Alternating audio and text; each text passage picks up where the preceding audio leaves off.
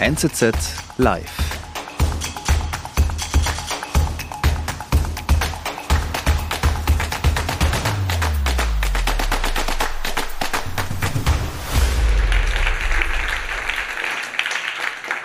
Ja, willkommen, meine Damen und Herren. Mein Name ist Peer Teufsen, ich bin verantwortlich für den Kulturteil der NZZ am Sonntag. Ich freue mich schon sehr lange auf diesen Abend mit Jan Weiler, weil Jan Weiler schreibt eigentlich sehr tiefgehende Bücher, die er aber wundersam in ein Kleid der Leichtigkeit umwandeln kann. Und er ist von einem, mit einem unglaublichen Humor gebenedeit, 1967 im Rheinland geboren. Vielleicht hat das was damit zu tun. Jedenfalls hat ihm dieser Humor genutzt bei seinen millionenfach verkauften Büchern wie Maria ihm schmeckt's nicht, das Pubertier, das jetzt gerade mit der Elternzeit eine weitere Fortsetzung gefunden hat oder mit ähm, der Markisenmann letztes Jahr erschienen. Und jetzt schreibt er einen Fortsetzungsroman, das hat er noch nie gemacht, schreibt er für die NZZ am Sonntag. Er heißt Die Summe aller Frauen. Der Plot geht so. Ein 51-jähriger Mann, Peter Munk, fährt die Rolltreppe im Globus, im Zürcher Globus, hoch. Er leidet einen Herzinfarkt, den er zu unserem Glück überlebt und fragt sich in diesem Moment, wer wäre eigentlich an meine Beerdigung gekommen? Und seine Antwort ist niemand. Und dann rekapituliert er sein Leben, soweit ich das weiß, ich kenne nur acht Folgen, äh, rekapituliert er sein Leben anhand von den 13 Frauen, die er bislang gehabt hatte. Diesen Text schreibt Jan Weiler im Moment für uns. Darüber werden wir sprechen. Wir werden natürlich auch über andere Texte von Jan Weiler sprechen. Wir werden über sein Erfolgsgeheimnis sprechen. Wir werden über sein Leben sprechen. Das werden wir etwa 70 Minuten lang hier zu zweit tun.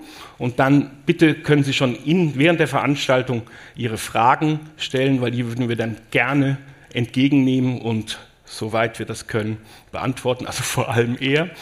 Ja, also wir freuen uns und jetzt ist es Zeit. Bitte begrüßen Sie Jan Weiler.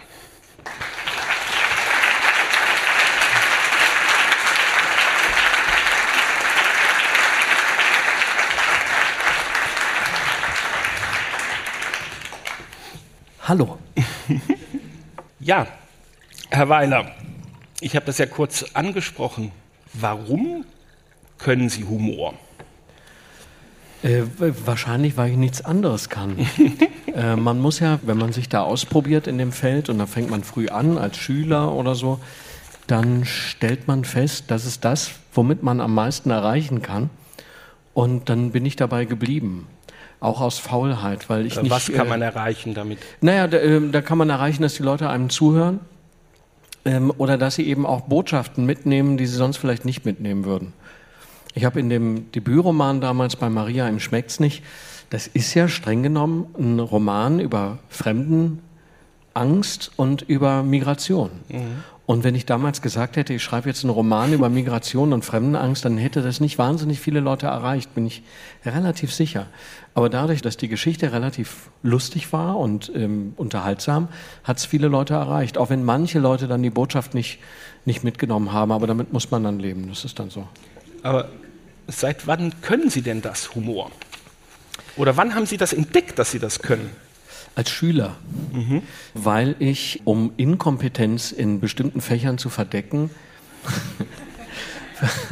versucht habe, wenigstens die, die Lehrer gut zu unterhalten und das hat auch funktioniert. Ah, ja. Ich habe dann also auch in Biologie oder so, ich habe immer irgendwo so ein Pünktchen mitgenommen weil das wohl ähm, ganz, ganz gut war. Also irgendwie so vom Unterhaltungswert. Ich habe dann in Mathe, weiß ich noch, da mussten wir irgendeine relativ komplizierte Aufgabe machen. In der Oberstufe war das schon, das war anhand eines Spielfelds, eines Fußballspielfeldes. Und ich konnte das natürlich nicht. Und dann habe ich erst das Spielfeld, und man musste eine Skizze anfertigen das Spielfeld gemalt und eine Tribüne und Flutlichtmasten und ich habe alles dahin gemacht. Ich habe mir wahnsinnige Mühe gegeben und drunter geschrieben, für die Aschebahn hatte die Kommune kein Geld mehr. Und dann habe ich immerhin einen Punkt bekommen. Für den Satz? Ja. Das ist meine, das ist bis zum heutigen Tag meine Rettung gewesen, dass ich das immer einigermaßen hingekriegt habe, Leute ganz gut zu amüsieren. Wir mussten in der deutschen Journalistenschule mussten wir mal Nachrichten schreiben. Wir bekamen die Nachrichtentexte, bekamen wir so, das waren irgendwelche aus der Süddeutschen Zeitung und irgendwelche Kurznachrichten und wir mussten Titel drüber schreiben. Und in einem dieser Kurznachrichten ging es darum, dass, ähm, dass da Wale verendet sind, äh, irgendwo in Australien. Und ich habe drüber geschrieben, Wahlniederlage in Tasmanien. Oh nee. Und ähm, das hat immer ganz gut funktioniert. Sind Sie denn, weil Sie aus dem Rheinland kommen, zwar jetzt in München wohnen, sind Sie denn mit einem leichten Herz geboren? Nee, mhm. bin ich nicht. Also ich bin eigentlich vom Grund meiner Seele eher ein melancholischer Mensch. Aber das hat man häufig bei Humoristen und bei Satirikern, dass die an und für sich äh, nicht große Betriebsnudeln sind. Also die jetzt also dauernd bei irgendwelchen Partys stundenlang irgendwelche Witze erzählen. Das, das ist mir auch nicht gegeben, sondern ich nehme das insofern ernst, als das mein Beruf geworden ist und äh, bin sonst äh, nicht auffallend ulkig eher das Gegenteil, oder? Ja, auch nicht. Ein, ein, doch eher ein scheuer Mensch, oder? Ja. Kein das, Auftrittstier. Das ist ganz komisch. Ich bin an und für sich eher ein äh, bisschen zurückhaltend, mhm. aber bin irre gerne auf der Bühne. das ist kein Widerspruch. Ja. Also wenn ich normalerweise auftrete mit meinem Programm, dann sitze ich an einem Tisch, da ist eine Molltondecke davor und die Leute sehen mich wie so ein Nachrichtensprecher sowieso nur halb. Und es ist dann äh, ähm, für mich toll, weil da gibt es diesen Schutzraum durch diesen Tisch und diese Molltondecke. Und da kann ich mich, da fühle ich mich drin wohl, zumal ich ja auch niemanden sehe. Also wir können von Ihnen jetzt praktisch niemanden sehen wegen der Scheinwerfer. Mhm. Und das ist mir bei Auftritten sehr recht. Ich habe dann, ich kriege dann immer Zustände, wenn Leute im Publikum, das sieht man nämlich, wenn die an ihrem Handy irgendwie mhm. WhatsApp nachher, dann werden die so von unten beleuchtet, so, so gespenstisch. Das kann man sehen und das bringt mich schon raus. Da dann haben Sie, haben Sie den Gedanken, dass Sie versagt haben? Ich habe dann ähm, den Gedanken, warum ist der jetzt nicht da? Ja. Und das ja. kann einen richtig wahnsinnig machen. Ich hatte mal in, Ber in Berlin, in Wühlmäusen war das, in dem Theater, einen Auftritt und da saß eine Frau in der vierten Reihe mit einem Laptop. Und das macht richtig Licht. Also die war die ganze Zeit so angeleuchtet. Und dann habe ich irgendwann gesagt, das, es tut mir wahnsinnig leid, aber würden die das Ding zuklappen? Und das war äh, eine Journalistin, die während des ja. Auftritts schon für den nächsten Tag die, die ähm, Rezension geschrieben hat. Und das hat mir dann leid getan, aber das hat mich einfach zu sehr irritiert. Mhm. aber jetzt ist es ja eine Sache sozusagen zu wissen, dass man humorbegabt ist. Aber dann muss man es, und das haben Sie ja in den Jahren jetzt geschafft, den Humor sozusagen schärfen an, an was für Vorbildern oder wie man auch immer das nennen will, an, an wem haben Sie denn Ihren Humor geschärft?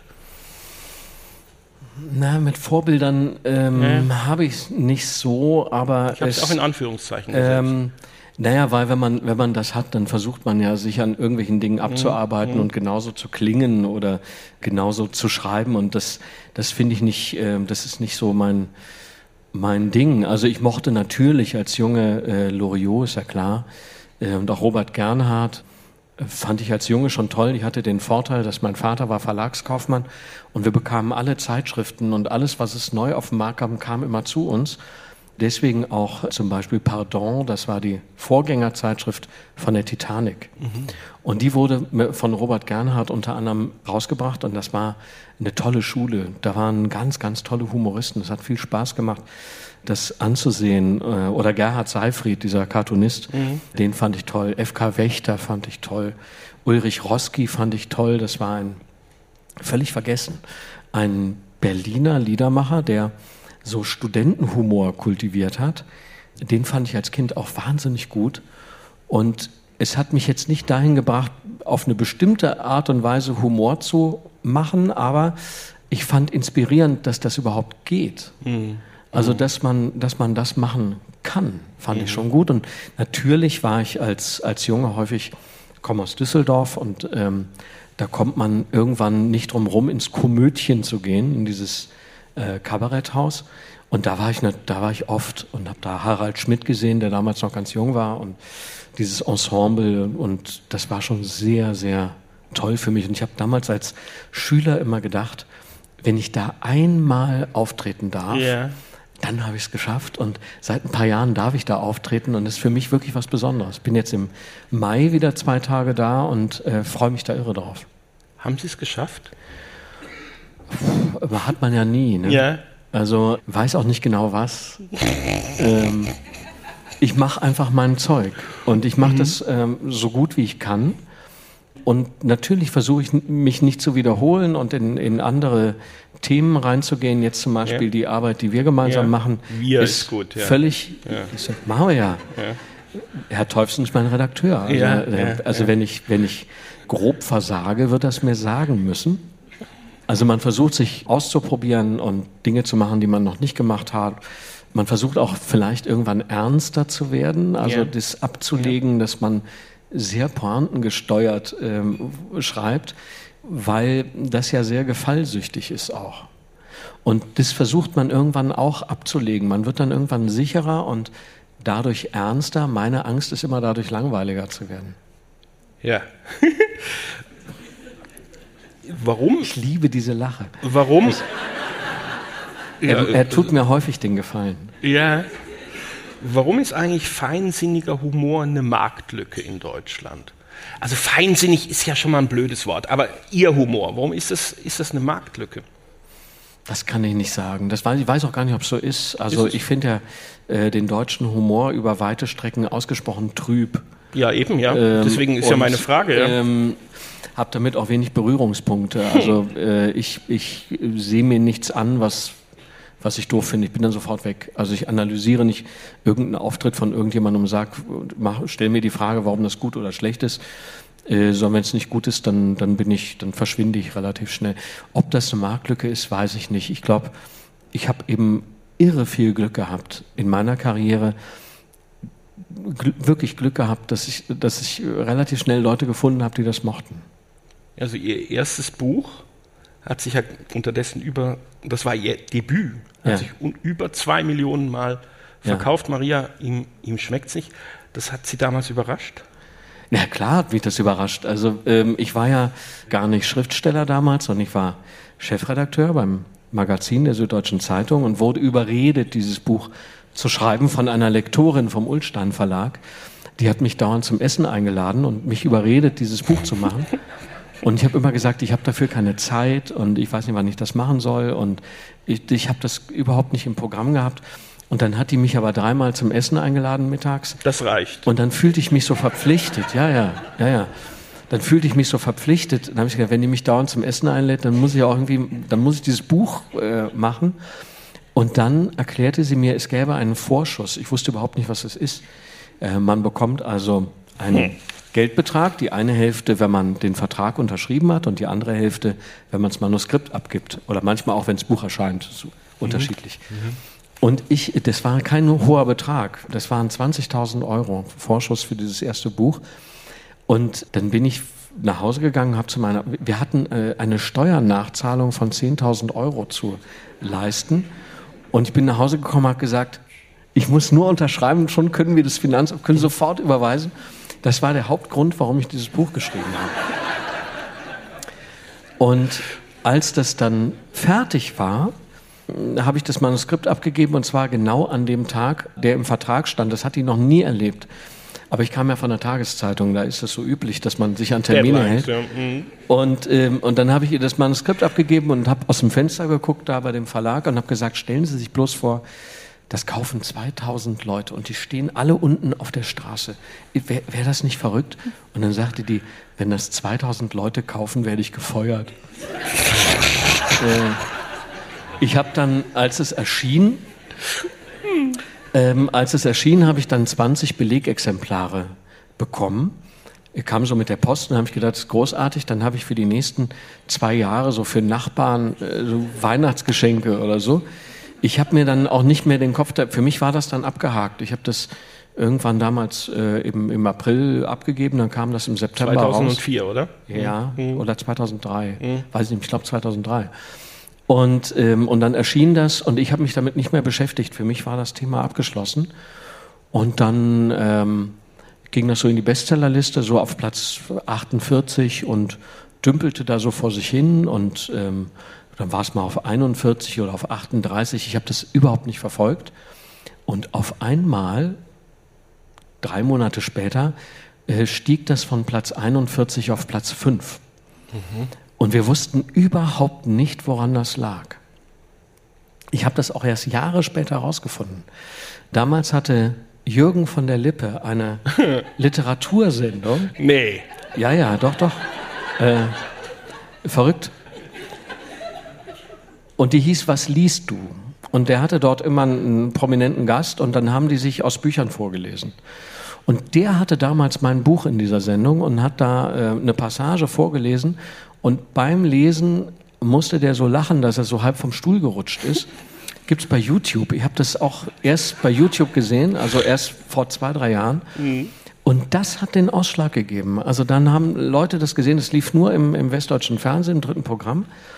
Und das hat den Ausschlag gegeben, da sind die Leute dann plötzlich also massenhaft in Buchläden gegangen, haben das gekauft und dann war das so ein, das war irre. Also das ist ein ganz komisches Gefühl, weil man das ja überhaupt nicht intendiert hat. Ich wollte ja nur, weil Frau Laukwitz mich zum Essen eingeladen hat und gesagt hat, ich krieg sofort 10.000 Euro, das machen. Und dann war das fünf Jahre lang auf der Liste.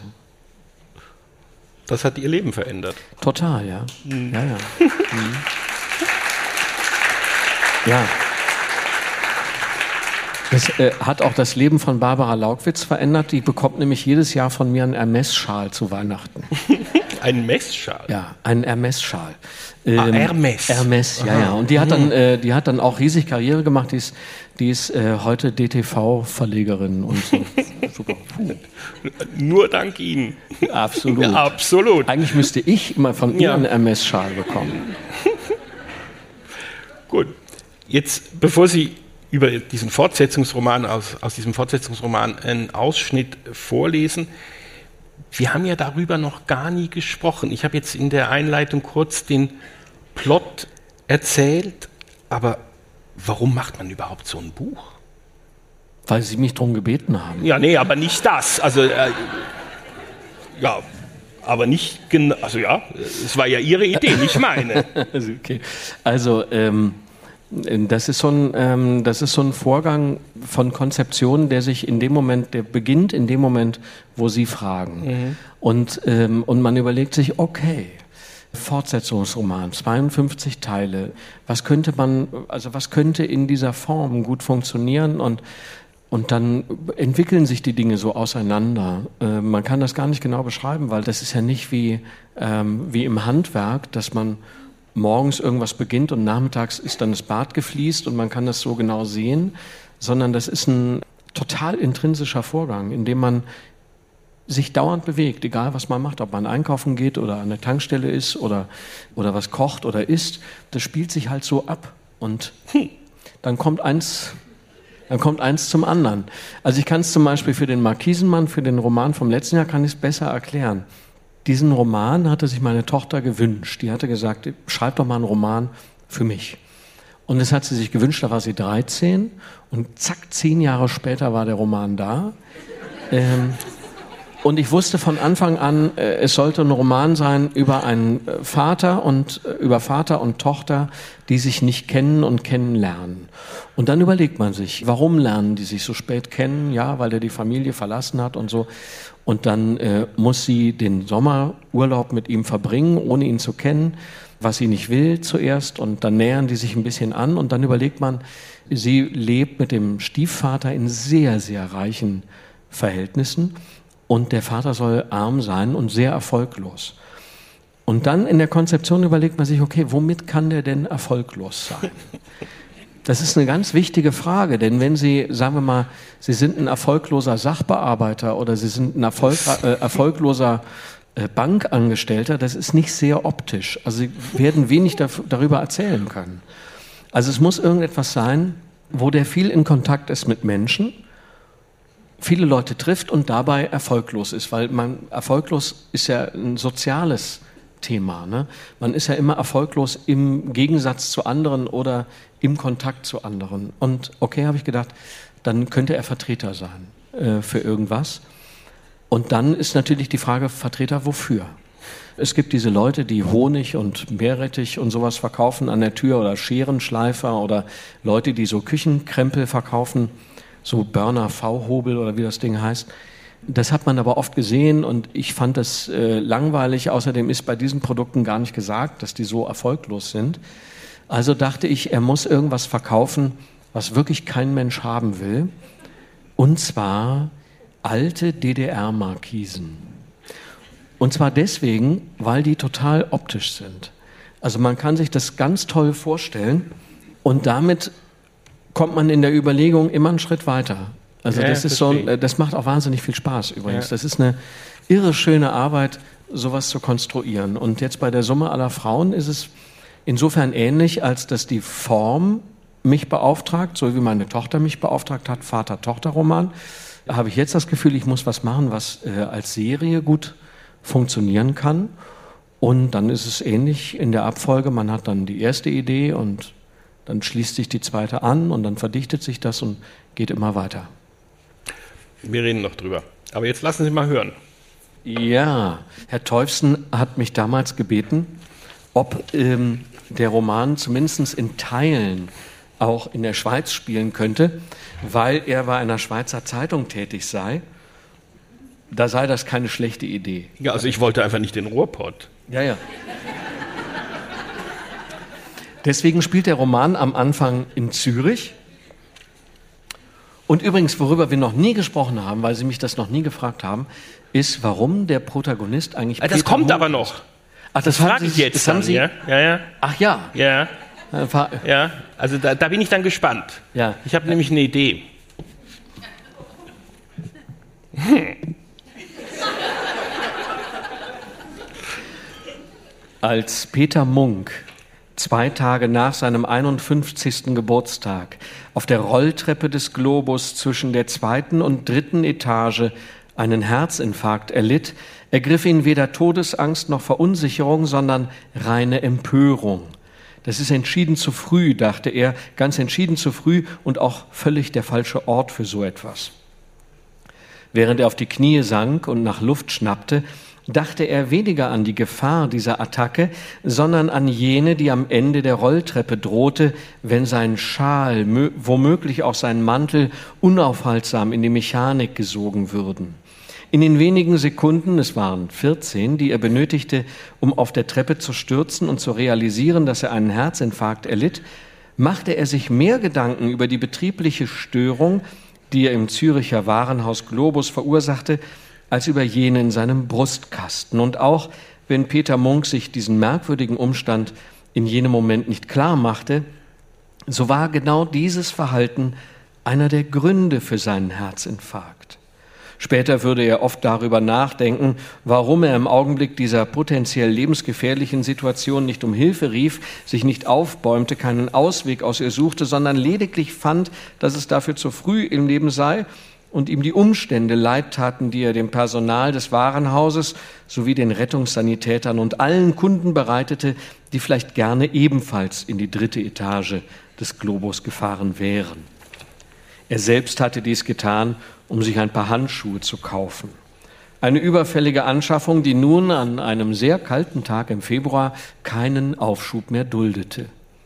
Munk nahm einen geschäftlichen Termin in Zürich zum Anlass, noch schnell vor der Abreise in das Kaufhaus am Bahnhof zu laufen, rasch, rasch und die Handschuhe zu besorgen. Auch wenn er sicher war, dass er sie anschließend ohnehin im Zug auf der Fahrt nach Freiburg liegen lassen würde. Es schien ihm bereits vor dem Kauf der Handschuhe unausweichlich, dass er am kommenden Montag günstigen Ersatz in Freiburg besorgen und dem Finder oder Dieb seiner guten, quasi ungetragenen Merola-Handschuhe ein schönes Leben wünschen würde. Da sein Leben von solcher Art Zweckpessimismus begleitet, wenn nicht sogar dominiert wurde, freute er sich immer sehr darüber, dass Feuerzeuge, Schlüssel, Telefone oder eben Handschuhe lange bei ihm blieben, was der Regelfall war, weil er ängstlich darauf bedacht war, dem Schicksal von Verlusten auszuweichen. Das funktionierte hervorragend bei Dingen, nicht aber bei Menschen.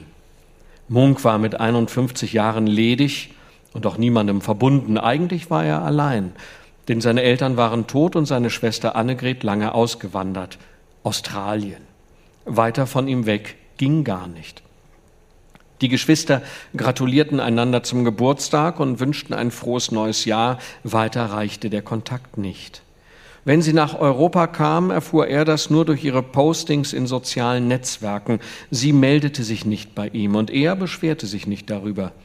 Seine einzige symbolhafte Reaktion auf ein Foto, das sie mit ihrem australischen Mann beim Ziebele Merit in Bern zeigte, bestand darin, nicht darauf zu reagieren. Peter Munk war bis vor kurzem gerne nach Zürich gekommen. Er fand, dort zu leben sei wie in einem warmen Kuchen zu wohnen. Allerdings empfand er den Ort als zu teuer und die Menschen zu abweisend, um sich dauerhaft niederzulassen. Der Grund für seine häufigen Besuche war vor drei Monaten hinfällig geworden, weil Nadja ihn verlassen und sich einem Perkussionisten zugewandt hatte, was bei Munk beträchtlichen Ekel hervorrief. Perkussionisten fand er das Letzte.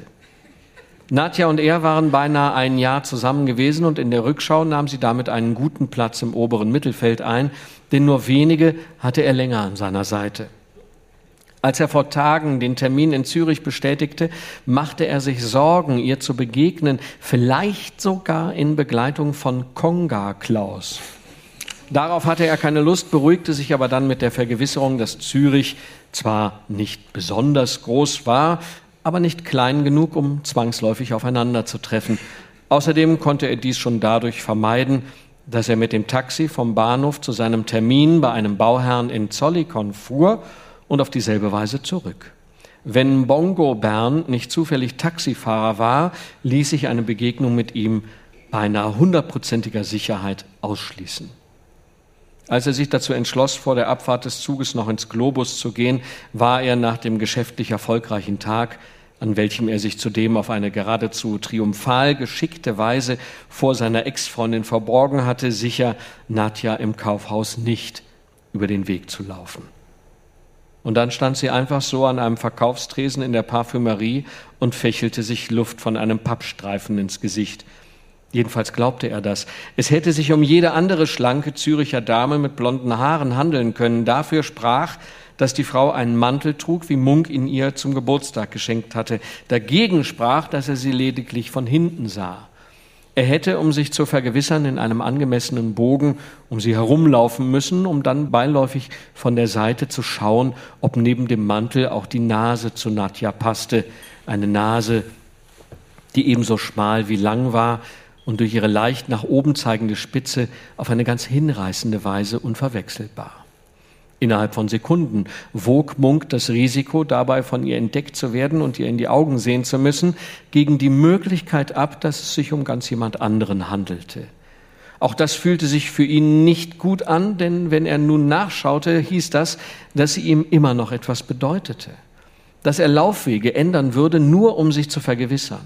Dass es ihm wichtig war, sie noch einmal zu sehen. Dass er womöglich enttäuscht wäre, wenn sie nicht Nadja sei. Also entschied er, die Frau mit dem Mantel gar nicht richtig wahrgenommen zu haben und eilte zur Rolltreppe. 20 Minuten hatte er noch, bevor sein Zug abfuhr, und wenn er bei den Handschuhen entschlussfreudig wäre, könnte er noch einen Espresso nehmen. So eilte Peter Munk in die erste Etage des Globus, wechselte die Richtung und fuhr in die zweite und dachte an nichts anderes als an die Frau in dem Mantel. Und als er in der zweiten ankam, war er sich vollkommen sicher, dass es Nadja gewesen war. Er blieb am Ende der Rolltreppe stehen, wodurch eine ältere Dame auf ihn stieß. Er trat einen Schritt vor, entschuldigte sich, blieb unschlüssig über die Frage, ob er umkehren und noch einmal nach unten fahren sollte, um sich zu vergewissern. Es konnte ja eine Chance sein, die sich ihm in der Parfümerie darbot. Sie hatten vor Wochen das letzte Mal gesprochen, nicht an Weihnachten und auch nicht an Neujahr geschrieben. Vielleicht war der Perkussionist längst Vergangenheit, ein ihn verletzender und dadurch schwer zu korrigierender Irrtum eben. Und nun traute sie sich nicht bei Munk anzurufen und betäubte sich stattdessen mit einem Duft von Guerlain.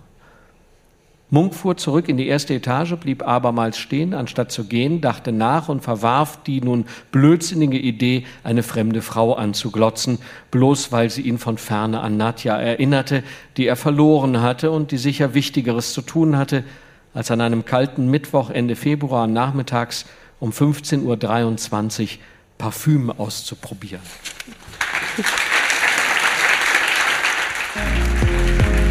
Wir sind gleich zurück. Journalismus live erleben. Jetzt mit dem NZZ Live Podcast. Damit hört ihr jeden Monat bis zu zwei Stunden der spannendsten Mitschnitte unserer Live-Veranstaltungen. Ihr begleitet interessante Gespräche mit bekannten Persönlichkeiten, moderiert von unseren Redaktorinnen und Redaktoren. Und das überall, wo es Podcasts gibt. Oder ihr seid direkt vor Ort dabei. Unser aktuelles Programm und alle Ticketinfos findet ihr unter nzz.ch slash live.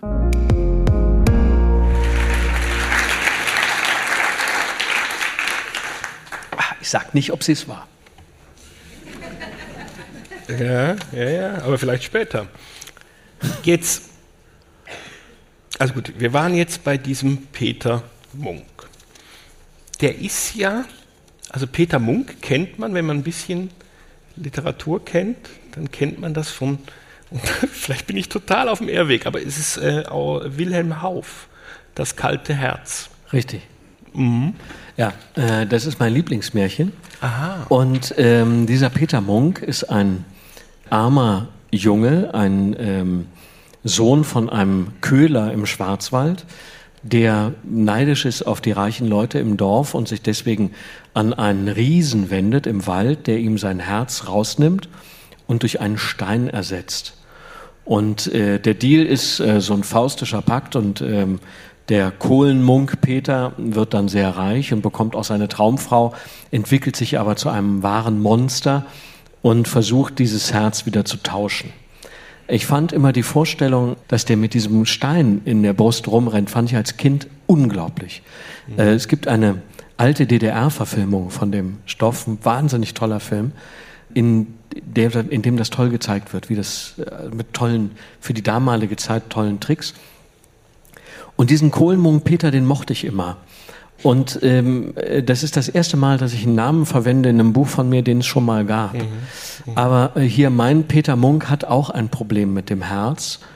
Und er wird ja dann seine ganzen Liebesgeschichten oder seine ganzen Beziehungen rekapitulieren und herausfinden wollen, warum er alleine ist. Und warum wahrscheinlich, wenn er diesen Herzinfarkt nicht überlebt hätte, kaum jemand zu seiner Beerdigung gekommen wäre. Das gibt einem dann konzeptionell die Möglichkeit, innerhalb dieses, dieser 52 Folgen 13 Liebesgeschichten zu erzählen. Und ich habe noch nie einen Liebesroman geschrieben und finde das sehr aufregend für mich als Projekt, das mal zu versuchen. Mhm. Ich habe in einem Literaturlexikon nachgeguckt, da steht, das Märchen gilt als, Zitat, subtiles Psychogramm verletzter, verletzender und heilender Männlichkeit. Finden Sie sich da wieder? Äh, mich nicht, aber meine Figur schon. ähm, klar. Ja, ja, logisch. Also das ist, äh, das ist in dem Roman äh, ein wichtiges Element. Wenn man diese 13 Geschichten dann liest, dann schlagen die ja einen Bogen aus den 80er Jahren bis jetzt, mhm. in der sich das Verhältnis von Männern und Frauen vollkommen verändert ja. hat. Es ist insofern auch eine Art Chronologie dieser Zeit, dieser sich verändernden gesellschaftlichen Strukturen und Beziehungen zwischen Männern und Frauen. Es geht halt eben los zu einer völlig analogen Zeit. Also er hat seine erste Freundin so mit 89 oder 88 irgendwie so. Und es geht dann natürlich in eine Zeit, ähm, in, in die Jetztzeit, wo dieses Verhältnis viel, viel schwerer ist. Also zumal für Männer in den 50ern, ne, die sich darauf einstellen müssen, dass sich Werte verändern und dass sich bestimmte Konstrukte, die sie irgendwann mal begriffen haben, nicht mehr halten lassen.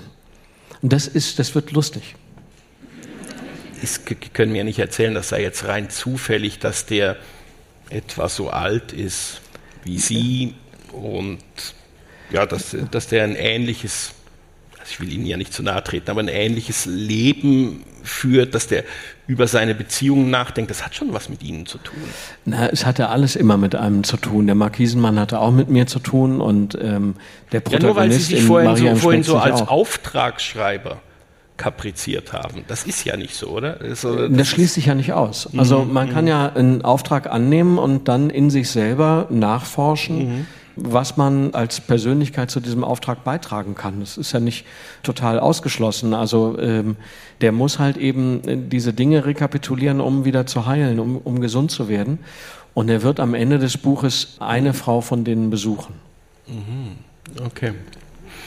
Aber um das jetzt mal ein bisschen zu vertiefen, Sie schreiben schon in, auch in anderen Büchern immer nahe an Ihrem Leben entlang, um das dann natürlich zu Literatur zu machen und sich auch äh, wegzubewegen. Und jetzt kann man ja sagen, also da wird der Herzinfarkt geschildert. 2003 hatten Sie einen doppelten Darmdurchbruch. Also Sie sind wirklich dem Tod von der Schippe gesprungen. Profitiert man dann als Schreiber von so einem schrecklichen Erlebnis? Ja, also man kann diese, ähm, diese Angstgefühle und, ähm, und dieses Trauma natürlich gebrauchen. Also äh, wenn man es einmal empfunden hat, man kann das auch zurückholen. Jedenfalls, wenn man richtig damit umgegangen ist. Und klar ähm, ist es bei, ich glaube, das ist bei den meisten Kolleginnen und Kollegen so, dass die wahnsinnig viel von sich nehmen müssen und dann ist es, es ist eine Übersetzungsarbeit. Mhm. Andere machen das mit Leinwänden oder mit Trompeten oder äh, mit, mit Ton und ich mache es halt mit, äh, mit Worten, mit Text. Das wird ihnen überall begegnen. Aber das heißt schon, man muss auch eine gewisse Distanz dazu haben, oder? Ja. Weil es muss ja auch ein Witz drin sein und im Moment, wo das passiert ist, fand man das ja alles andere als lustig. Ja klar, ähm, man braucht diese Distanz, die stellt sich auch irgendwann mal ein. Und wenn man das aber gewohnt ist, dass man diese Übersetzungstätigkeit macht, also Dinge, die man erlebt hat, die man empfunden hat, die Freunde oder Familienmitglieder empfunden haben, die zu übersetzen für fiktionale Figuren, das ist halt der Beruf. Darum geht's. Andere übersetzen das in Musik und gehen damit auf Tournee oder so. Es gibt ja fantastische Schallplatten über Liebeskummer zum Beispiel, die ganze Platte von Phil Collins, diese Face Value, diese erste Platte von dem. Da ging es auf der ganzen Platte nur um die Scheidung von seiner ersten Frau und war ein Welterfolg. Und das war auch Übersetzungstätigkeit. Mhm. Man äh, neigt dazu, äh, ungerne darüber zu sprechen. Trotzdem muss ich jetzt nochmal nachhaken, weil das bei Ihnen schon in einem verschärften Art und Weise passiert. Sie haben eine Kolumne, die von äh, seit 17 Jahren, die von einer Familie, die leicht mit der ihren verwechselt werden kann, auf was sie ja, da zielen sie auch drauf ab, also über die puber, pubertierende Kinder, also das Aufwachsen von Kindern. Eben in diesem Roman jetzt äh, sind sie auch nahe oder schöpfen aus, äh, aus äh, Erlebnissen. Es gibt natürlich auch andere Texte, wo das, äh, wo das weiter weg ist, aber sie gehen näher ran. Ja, das stimmt. Das hat auch damit zu tun, dass ich zum Beispiel mich nicht in der Lage sähe, zum Beispiel einen historischen Roman zu schreiben, der im Mittelalter spielt, für den man dann also im besten Fall selber Geschichte studiert hat und äh, irrsinnig nah an dieser Zeit ist und, ähm, und davon viel nehmen kann. Oder, oder wissenschaftliche Thriller oder irgendwas. Ich recherchiere halt nicht so gern. Und, ähm, und deswegen bleibt mir nichts anderes übrig, als mich selber auszuplündern habe aber nie das Gefühl, dass das äh, mir zu dicht wäre. Also ich achte schon sehr darauf, das zu abstrahieren und von mir wegzuschreiben. Ich kann Ihnen ein Beispiel sagen, wo das sehr deutlich wird. Bei den Geschichten über die Kinder, beim Pubertier und diesen ganzen Sachen, habe ich natürlich über viele Dinge gesprochen, die meine Kinder erlebt haben. Ich habe die aber immer so weit von denen weggeschrieben, dass das allgemeingültig war. Deswegen war das auch so erfolgreich, weil die Leute gesagt haben, das ist wie bei uns. Und dann muss man sich bei der Themenwahl immer die Frage stellen, geht das jetzt zu nah an dich ran oder ist es weit genug weg? Beispiel. Wenn das Kind zum Beispiel Rheuma hat oder Neurodermitis, irgendetwas, was furchteinflößend und traumatisch und schrecklich ist und grausam behandelt werden muss, und meine Kinder hätten das gehabt, ich hätte das niemals in dieser Kolumne geschildert, weil die ein Persönlichkeitsrecht haben, das ich achten muss und weil ich die ja nicht zur Schau stelle. Also das wäre niemals gegangen. Aber mein Sohn kam einmal mit 13 an und hatte auf seinem Handy Pornobilder, weil der aus Versehen so ein Abo abgeschlossen hat, wo man dann jeden Tag geile XXL-Girls äh, kriegt. Und er war da in so einer. Was für ein Abo? Ja, ja, nee, nee, nee. Pass auf. Wollen Sie es haben? Ich kann. Ähm, so, und dann kam der zu mir und hatte sich eine Geschichte überlegt. Er hätte auf dem Schulhof gestanden und von seinem Kumpel sei das also wie so ein Floh, äh, habe das sein Handy infiziert. Er habe überhaupt keine Ahnung, wie das passieren konnte. Und dann habe ich das recherchiert, wie diese Firmen, wie das äh, gemacht wird. Also das gilt übrigens auch für Klingelton, Abo und Horoskope und ja, Liedtexte. Das sind eigentlich im Prinzip immer dieselbe Firma. Und äh, die Kinder schließen da aus Versehen mit einem Klick einen Vertrag ab, sind gar nicht geschäftsfähig und man kann dann diesen Spuk relativ leicht mit einem Brief an diese Firma beenden mhm. und dann sperrt man den äh, Telefonanbieter, den, den äh, Provider für diese Drittrechnungen. Die können dann gar nicht mehr sowas abschließen. Und da tappen im Monat bis zu 40.000 Kinder rein in diese sogenannten Abo-Fallen. Und das ist dann zum Beispiel etwas, da können Sie wundervoll eine Kolumne mhm. drüber machen, die auch sehr lustig ist, wegen dieser Übertragung und so. Weil das allgemeingültig ist, das passiert vielen Leuten und da kann man es dann eben sagen, jawohl, das ist ein Thema. Mhm. Ja? Auch, das gilt auch für manche Phasen von Liebeskummer oder Hautunreinheiten, weil das alle haben.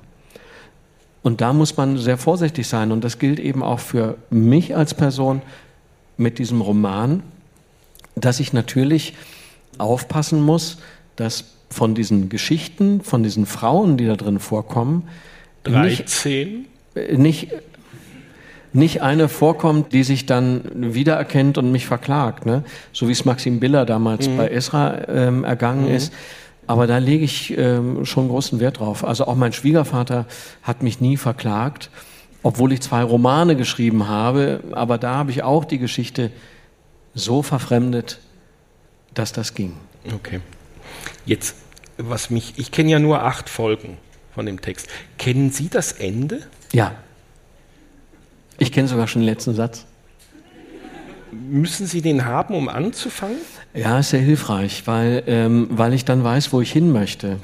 Und das ist ja bei so einer langen Strecke, ist das sehr gut, wenn man dieses Ziel nicht aus den Augen lässt und auch kennt.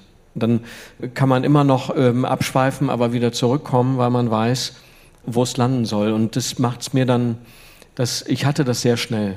Also ich habe angefangen zu schreiben. Ich glaube, jetzt dieses Kapitel, das wir jetzt äh, eben ja. gehört haben. Und dann wusste ich eigentlich auch, wie das ausgeht. Krass. Ja, ist sehr hilfreich. Aber man schreibt nicht von hinten. Nee. Ich schreibe, machen manche. Also ich ähm, bin ja nicht der Maßstab. Also andere Leute nee. arbeiten anders.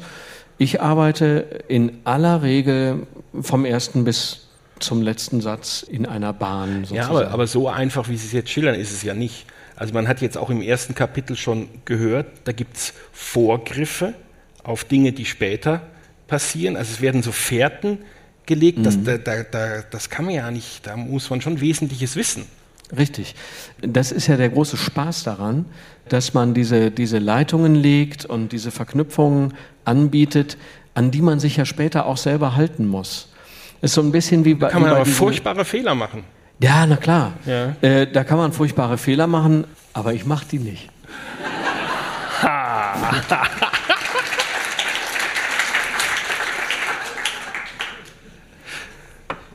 War das nee. jetzt eine endgültige Aussage? Ja. ja äh, äh, können Sie sich als, als Redakteur auch voll auf mich verlassen. Ich habe so eine Arbeitsweise, in der ich erst schreibe, wenn ich die Geschichte kenne. Hm. Das wird jetzt auf eine harte Probe gestellt werden, weil ich normalerweise diese Romane immer in einem durchschreibe. Dann dauert dieser Schreibprozess, dauert dann zweieinhalb Monate, in denen ich auch nichts anderes mache.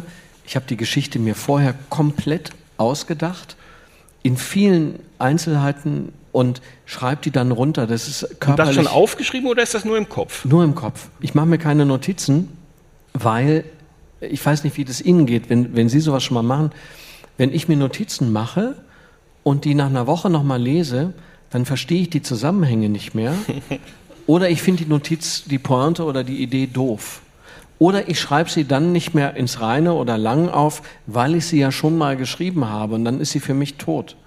Das äh, ist ganz merkwürdig. Ich muss es alles im Kopf machen und es sind alle Personen und die Struktur der Geschichte und so ist, steht jetzt schon total fest für diese ganze Zeit. Das ist ein bisschen komisch für mich, weil wie gesagt, ich normalerweise alles innerhalb von zweieinhalb Monaten schreibe, ohne irgendwas anderes zu machen. Und jetzt mache ich ja sehr wohl noch mhm, andere Dinge mhm, mhm. und habe mir dann immer eine Woche pro Monat, nehme ich mir dann immer Zeit für den NZZ-Roman. genau. Sie haben ja, das haben Sie auch vorhin schon, äh, schon angedeutet, Sie haben immer so ein unterschwelliges Thema oder oft ein unterschwelliges Thema in Ihren Büchern. Eben bei Maria, ihm schmeckt es nicht was. Migration, Ausländerpolitik.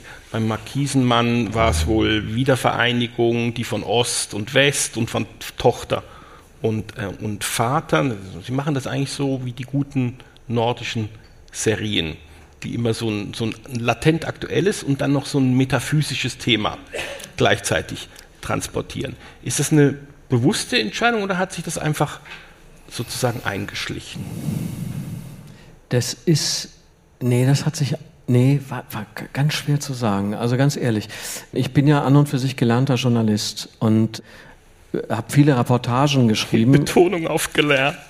Ja, gelernt, ja. Mhm. Viele ja, sind ja auch ja. ungelernt. Also ja, ich bin auch stolz drauf. Also ich bin schon ein richtiger, echter Journalist und ähm, habe viele Reportagen geschrieben, die ja in einer gewissen Struktur verpflichtet sind und da geht es viel um, um Wahrheit und um Gegenwärtigkeit.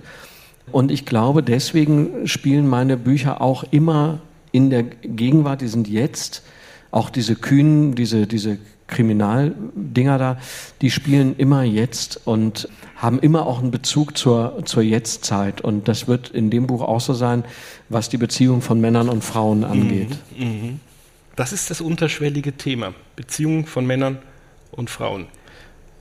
Ich würde ja auch sagen, ein Thema dieses Romans wird sein, soweit ich ihn eben kenne, ist, ein Mann wird von den Frauen in seinem Leben gemacht.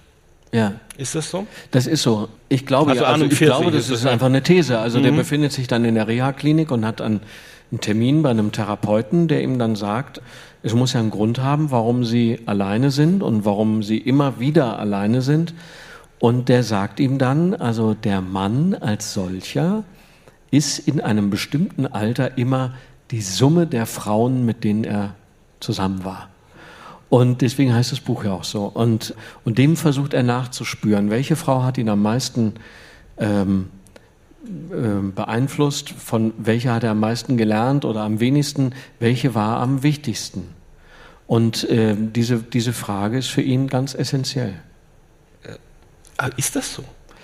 Nee, das behaupte ich einfach. Also Aha. das ist, ähm, äh, ob das so ist, keine Ahnung. Aber das ist jetzt einfach ähm, so eine, so eine, ähm, so eine Handlungsthese, der man sich ja einfach mal hingeben kann. Ähm, es gibt ja, ja, ja, ja, klar, es gibt ja auch ähm, Bücher, wo Leute aus irgendwelchen Gründen nach Apulien reisen und da eine Töpferwerkstatt aufmachen oder so. Da weiß man ja auch nicht genau, was sie dazu bringt. Das ist auch egal. Es geht am Ende ja nur um die Geschichten. Ne? Es geht um, um das, was zwischen dem Anfang dieser Reise, die er macht, und dem Ende alles erzählt wird. Mhm, mh. Man kann natürlich sagen, ähm, die, die These ist falsch oder es stimmt nicht. Aber ich glaube schon durchaus, dass da was dran ist. Ne? Ja, ja. Also wenn der Einfluss, also würden Sie jetzt auch persönlich für sich so beantworten? Glaube ich ja. Also ja wenn man jetzt überlegt, die wichtigsten Einflüsse sind erstmal die Eltern, irgendwann sind die aber nicht mehr so wichtig. Und dann sind es natürlich die Beziehungen, die man führt. Ne? Und wenn man, wenn man sagt, man erlebt sich selber am stärksten, wenn man liebt, ja. dann sind diese Momente, denen nachzuspüren und zu schauen, was ist da mit mir passiert, worauf habe ich mich eingelassen, aus welchen Gründen, wie hat es mich weitergebracht, inspiriert oder, oder auch traumatisiert, glaube ich, ganz hilfreich, ganz wichtig. Aber es ist auch eine These, in der der Mann sehr passiv ist. Ja, in dem Moment, ja, klar. Also dem Mann passiert das Leben. Ja, also ihm ist das so passiert. Er hat auf einer anderen Ebene viel Erfolg in dem Buch. Der ist ein sehr, sehr berühmter und äh, guter Architekt äh, mit, äh, mit Ach, vielen Mitarbeitern. Ah, ja. Da, da, haben, da haben, haben Sie noch nicht gemacht? Nee, die, also ich habe nur ja, vier. Ach, Sie haben jetzt nur die ersten ja, vier? Ja, äh, ja. Kommt dann. Ja? Okay. Äh, er ist ein sehr, äh, sehr berühmter Architekt und er ist durchaus erfolgreich und der ist auch nicht immer passiv oder so, sondern der ist halt in dem Moment, mhm. wo der diesen Herzinfarkt bekommt, was eine traumatische Erfahrung ist, auf sich selbst so zurückgeworfen und stellt sich diese Fragen. Ne? Mir ging das damals nach meiner, nach dieser schweren Operation, ich war dann auch in der Reha und mit einer unheimlichen Betreuung und ähm, damals irre viel geweint, also aus nichtigem Anlass, einfach weil man ist fast gestorben und das muss man versuchen irgendwie in seinem Leben zu integrieren. Und das macht er eben auch, indem er sich diese Frage Und eine Frau hat Ihnen das Leben gerettet. Meine Frau Die hat mir ihre. das Leben gerettet, mhm. ja. Mhm. ja. Mhm. Wie haben Sie dann Ihr Leben verändert? Na, ich habe dann angefangen, das ist ja klar, das machen viele Leute, wenn die, es gibt diese Big Macs, also Herzinfarkt und Schlaganfall und eben Darmbruch und so, ja, mhm. das haben die im Krankenhaus so gesagt, es gibt so mhm. Operations-Big Macs, mhm. Äh, das sind diese, diese Dinge mit den Leuten, die mit Burnout irgendwie, die nicht gut auf sich geachtet haben, die das dann, die kriegen sowas. Und danach fängt man natürlich an, so äh, Sicherheitsdinge ins Leben einzubauen. Also tatsächlich doch Wochenende zu machen und nicht durchzuarbeiten. Äh, in den Ferien vielleicht dann auch nicht zu arbeiten, was ich immer gemacht habe. Und sich mehr um andere Dinge zu kümmern als bisher. Ich hatte eine totale Überidentifikation mit meiner Arbeit. Ja. Und warum?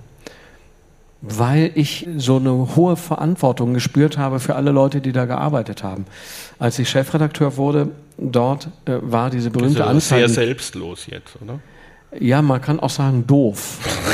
ähm, damals 2000 war diese, diese Anzeigenkrise, äh, mhm. äh, vielleicht auch hier in der Schweiz, jedenfalls in Deutschland.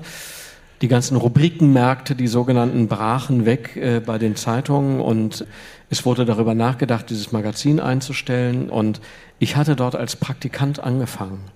Und ich habe eine unglaubliche Verantwortung gespürt für die 50 Leute, die da gearbeitet haben. Und ich wollte das unbedingt retten. Und habe mich dann ähm, halt fast tot gearbeitet dafür. Und später dann natürlich äh, so den Gedanken gehabt, Mensch, äh, hätte sich jetzt auch niemand groß bedankt. Also schön, dass du dich tot gearbeitet hast oder oder so. Wir haben ja auch damals alle, ich weiß nicht, ähm, ob Sie das kennen, es gibt Leute, die nehmen ihren Urlaub nie, weil sie das als soziale Distinktion verstehen, dass nicht genommener Urlaub ist immer ein Ausweis für besonderen Fleiß. Mhm. Ne? Mhm. Das ist natürlich unglaublich dämlich. Mhm. Das führt sie also geradewegs in, in, große körperliche und seelische Schwierigkeiten, wenn sie das nicht machen. Äh, sie selbst bilden sich aber ein, sie hätten der Allgemeinheit damit einen großen Gefallen getan. Ganz schwierig. Und das musste ich mir damals eben alles sehr mühsam klar machen. Wer hat Ihnen das klar gemacht? Sie sich selbst? Ja.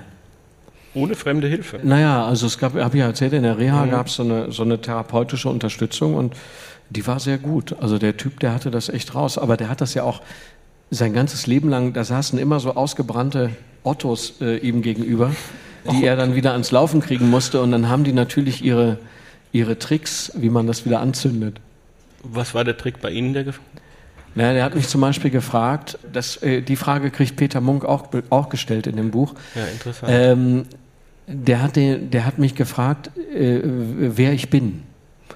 Und dann habe ich alle Funktionen aufgezählt, mhm. die ich hatte. Ne?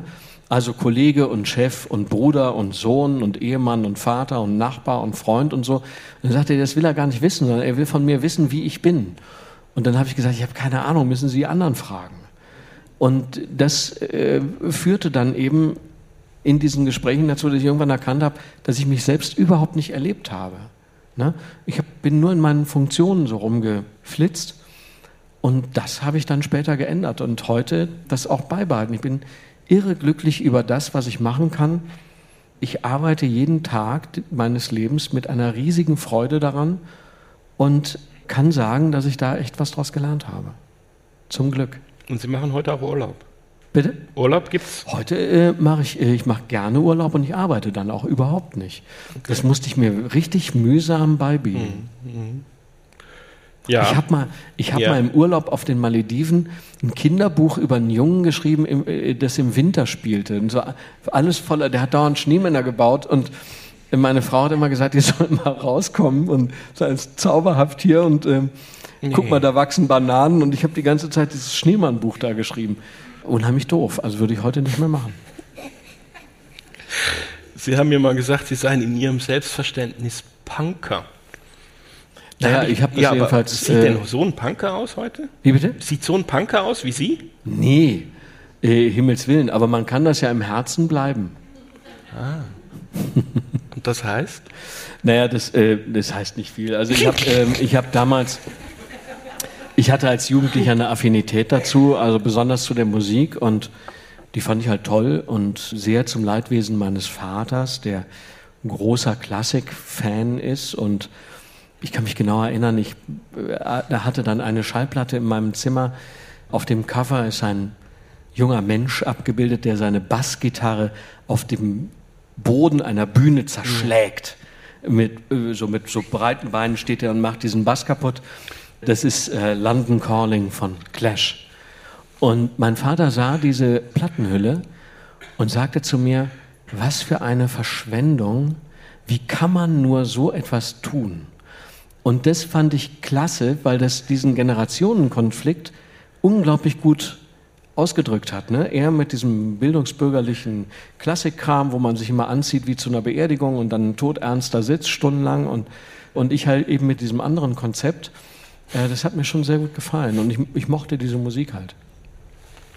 Okay, jetzt habe ich mir, das ist vorbesprochen, wie alles andere ist nicht vorbesprochen, aber ich habe mir ja noch eine Stelle, meine Lieblingsstelle gewünscht aus dem Markisenmann, dass Sie die noch vorlesen würden, bevor wir dann zu Ihren Fragen kommen würden.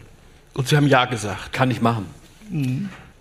Also, Ronald Papen, der Markisenmann, fährt seit 14 Jahren mit einem uralten Subaru durchs Ruhrgebiet und versucht, diese alten DDR-Markisen zu verkaufen.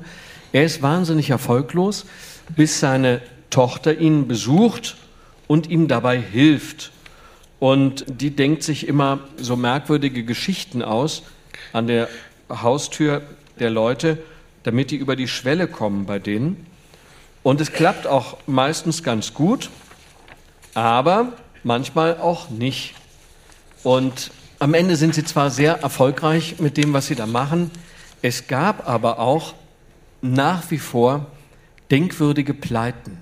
Einmal standen wir einen Millimeter vor einem Abschluss, als uns das Geschäft doch noch um die Ohren flog.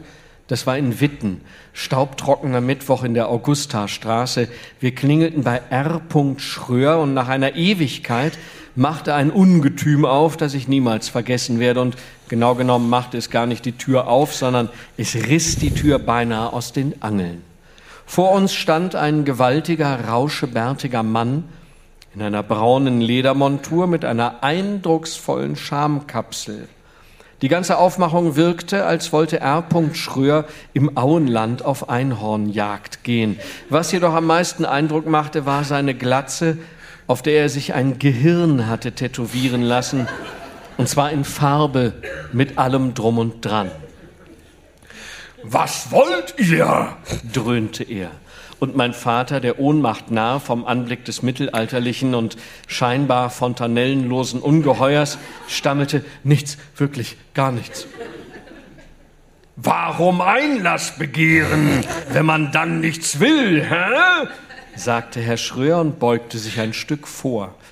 Zum Glück hatte er keine Streitaxt in der Hand, die stand hinter ihm im Flur und glänzte. Das sah nach guter Pflege aus. Wahrscheinlich hatte der Mann kein Auto und konnte sich beim Polieren voll auf seine Axt konzentrieren.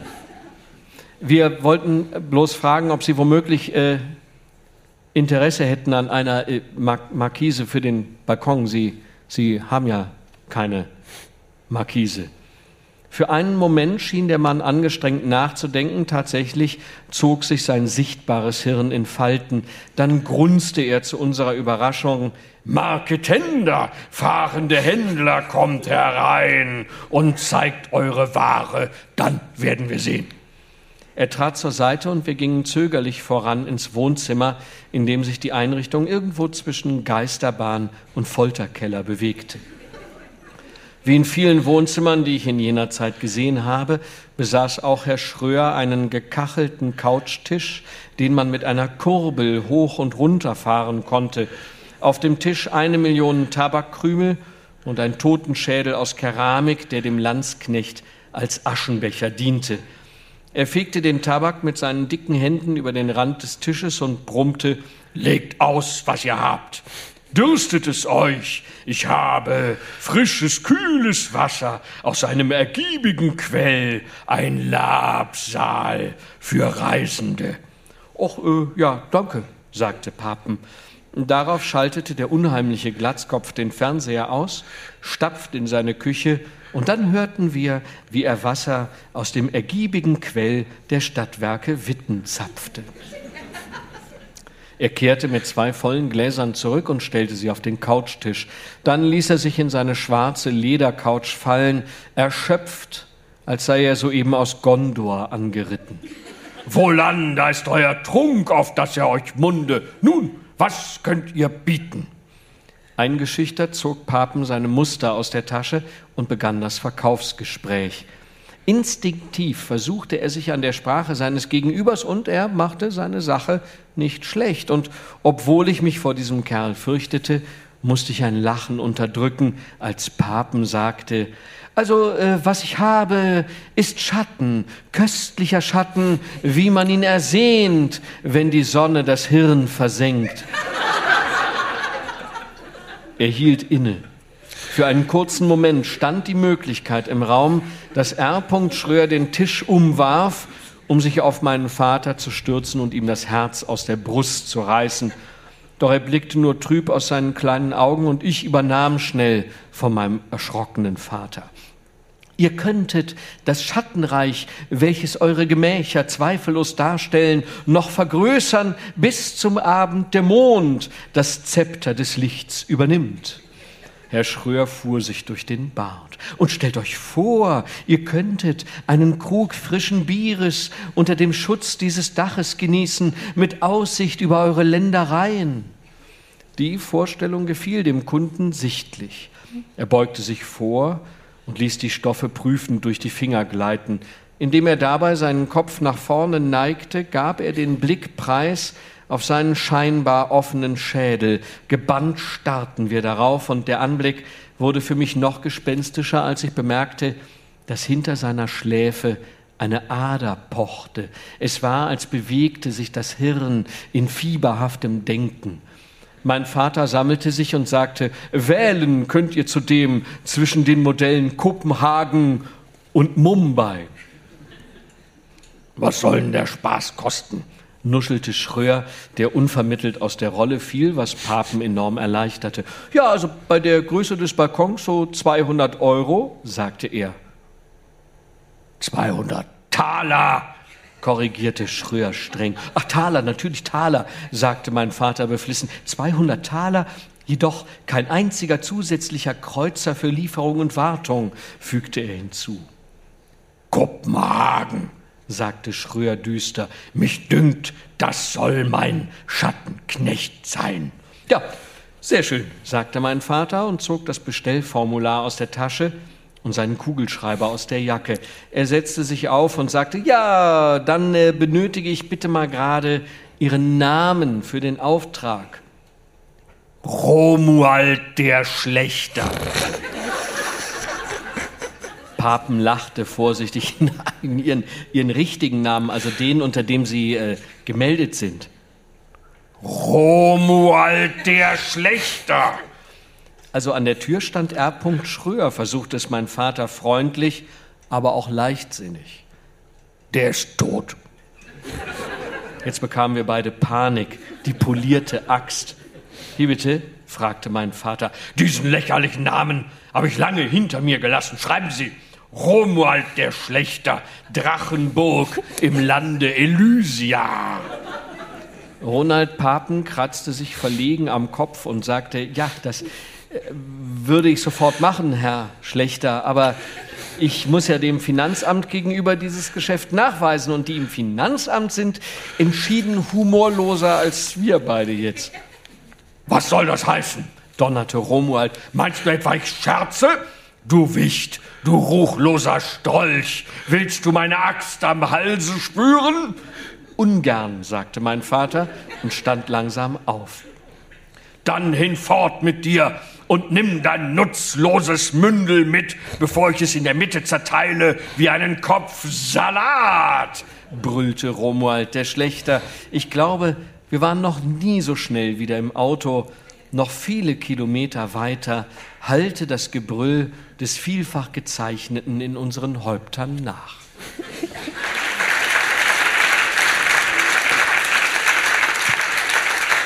Vielen Dank. Ja, jetzt äh, zu Ihren Fragen, aber wie kommt man denn auf so eine Idee?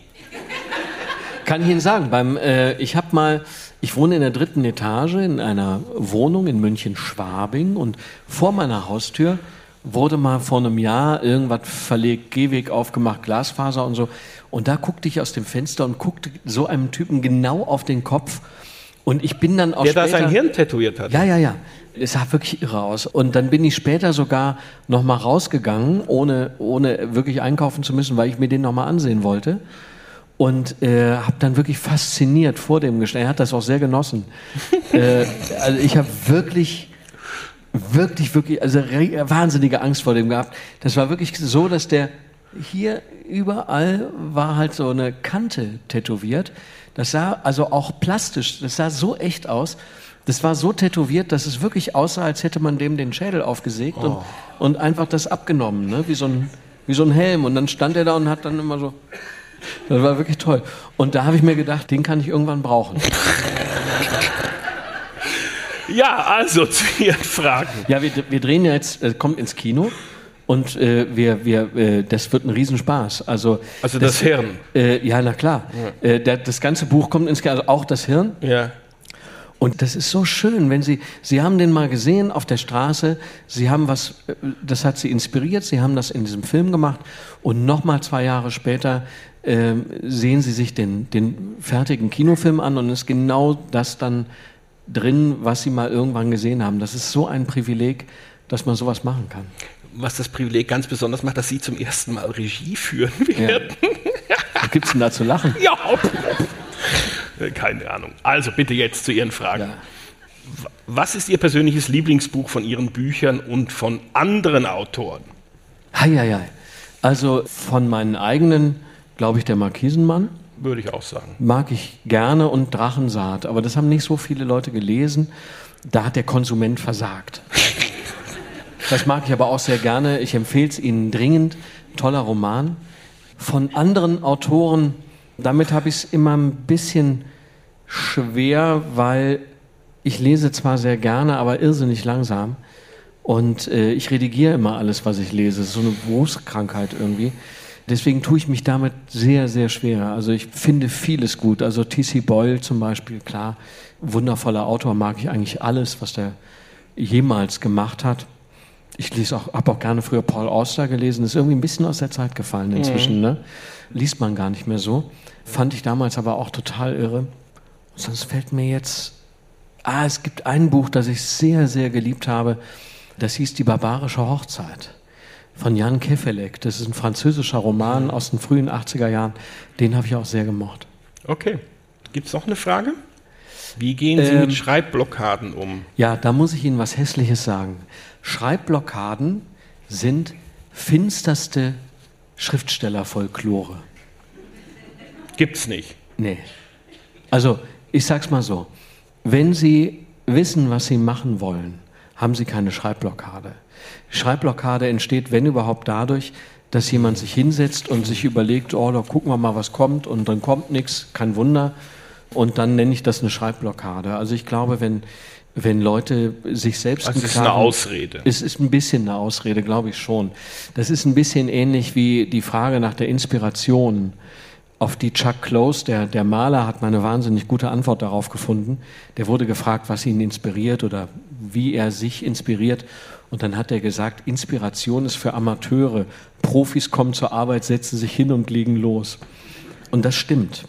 Wenn ich jetzt für mich den Auftrag habe, ich schreibe das neunte, zehnte und elfte Kapitel von diesem Roman für die NZZ, dann setze ich mich an meinen Schreibtisch und arbeite. Und das bedeutet, dass ich die Dinge, die ich angefangen habe, weitermache und zu dem Ziel führe, das ich mir gesetzt habe. Nee, also ich habe mit Schreibblockaden noch nie was am Hut gehabt. okay. Noch eine Frage?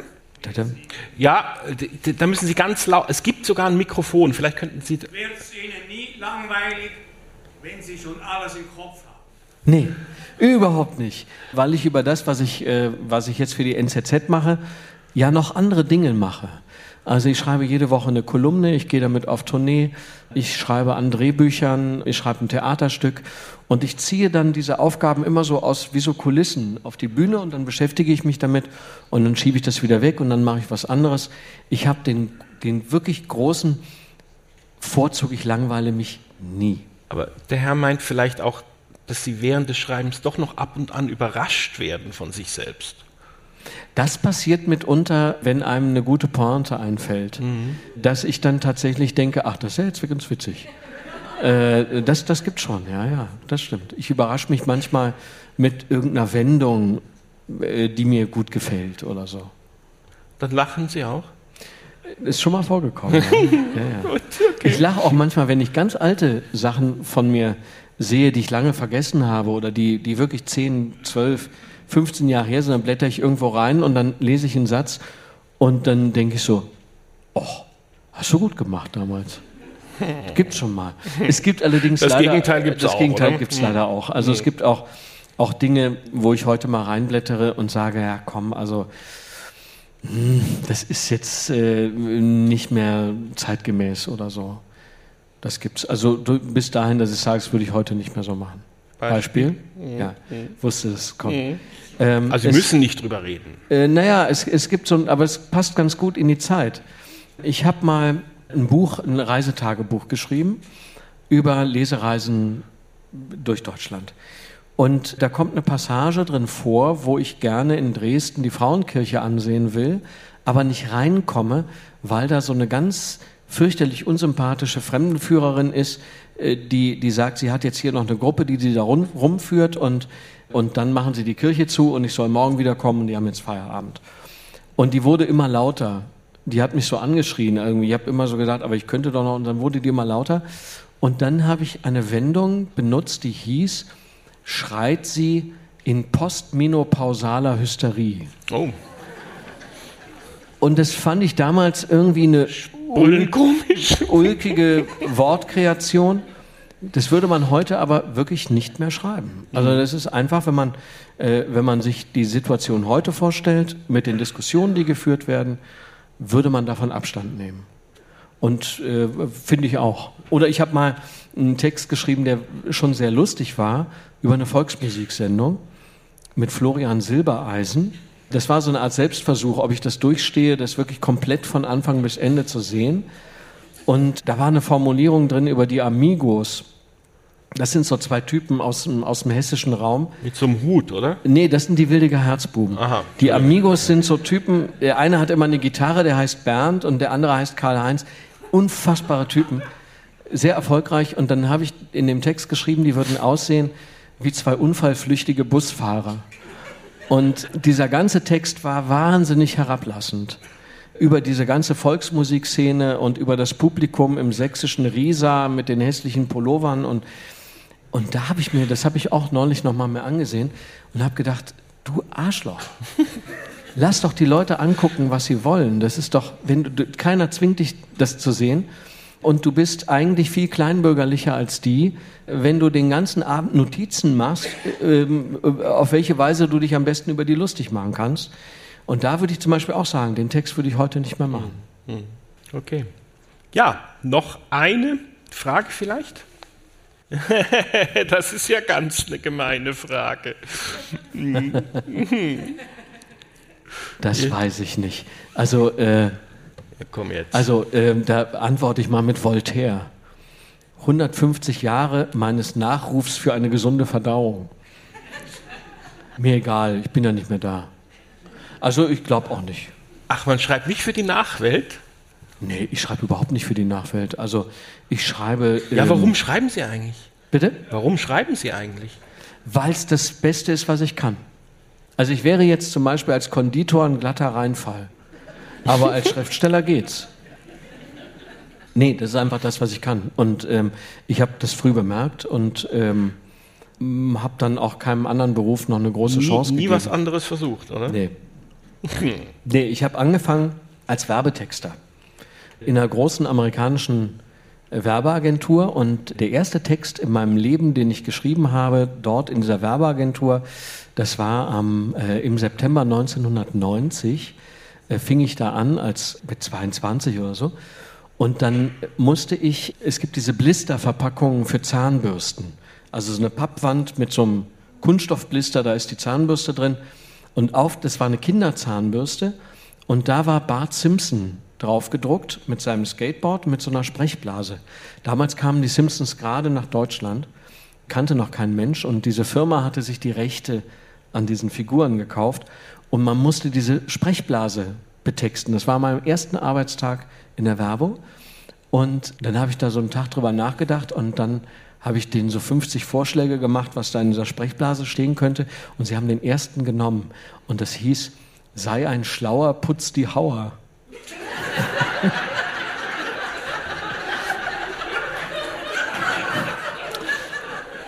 Und das war aber schön. Glaube, wir müssen jetzt abbrechen.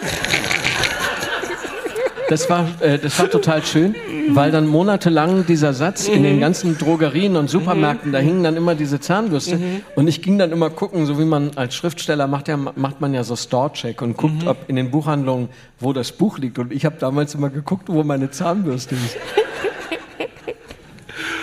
Ja, also ich glaube, wir kommen langsam aus. Es gibt vielleicht noch eine dringende Frage aus dem Publikum. Ja, bitte, da hinten. Ich möchte gerne wissen, werden Sie jetzt weiter in Residence in Zürich, damit Sie wissen, wo die Unterhosen beim Globus liegen, oder schreiben Sie von Deutschland aus? Nee, ich habe, ähm, nee, nee, ich werde nicht Resident in Zürich. Ich habe diese, äh, dieser kleine Teil des Romans spielt halt hier. Ich finde es hier auch toll, finde es ein wundervolle Stadt.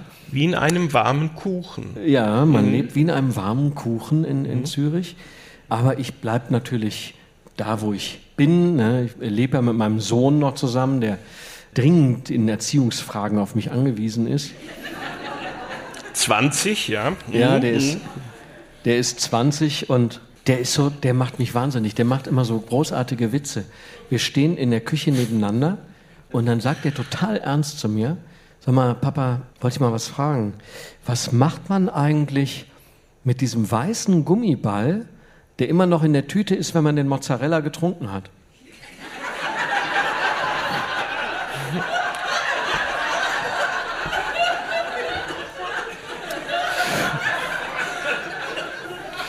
Also wir führen ein sehr nettes Leben. Und das bleibt noch eine Weile so. Okay. Gut, also Jan Weiler wird auch gerne nachher im Foyer noch ein paar Bücher signieren, wenn Sie das wünschen.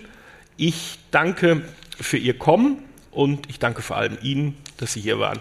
Danke. Herzlichen Dank. Vielen Dank.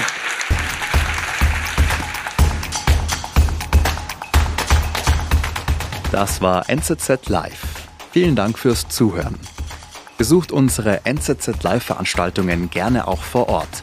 Wir laden euch herzlich ein zum Denken, Fragen und Mitdiskutieren. Alle Infos zu den Tickets und zum aktuellen Programm findet ihr hier in den Show Notes und unter nzz.ch/live.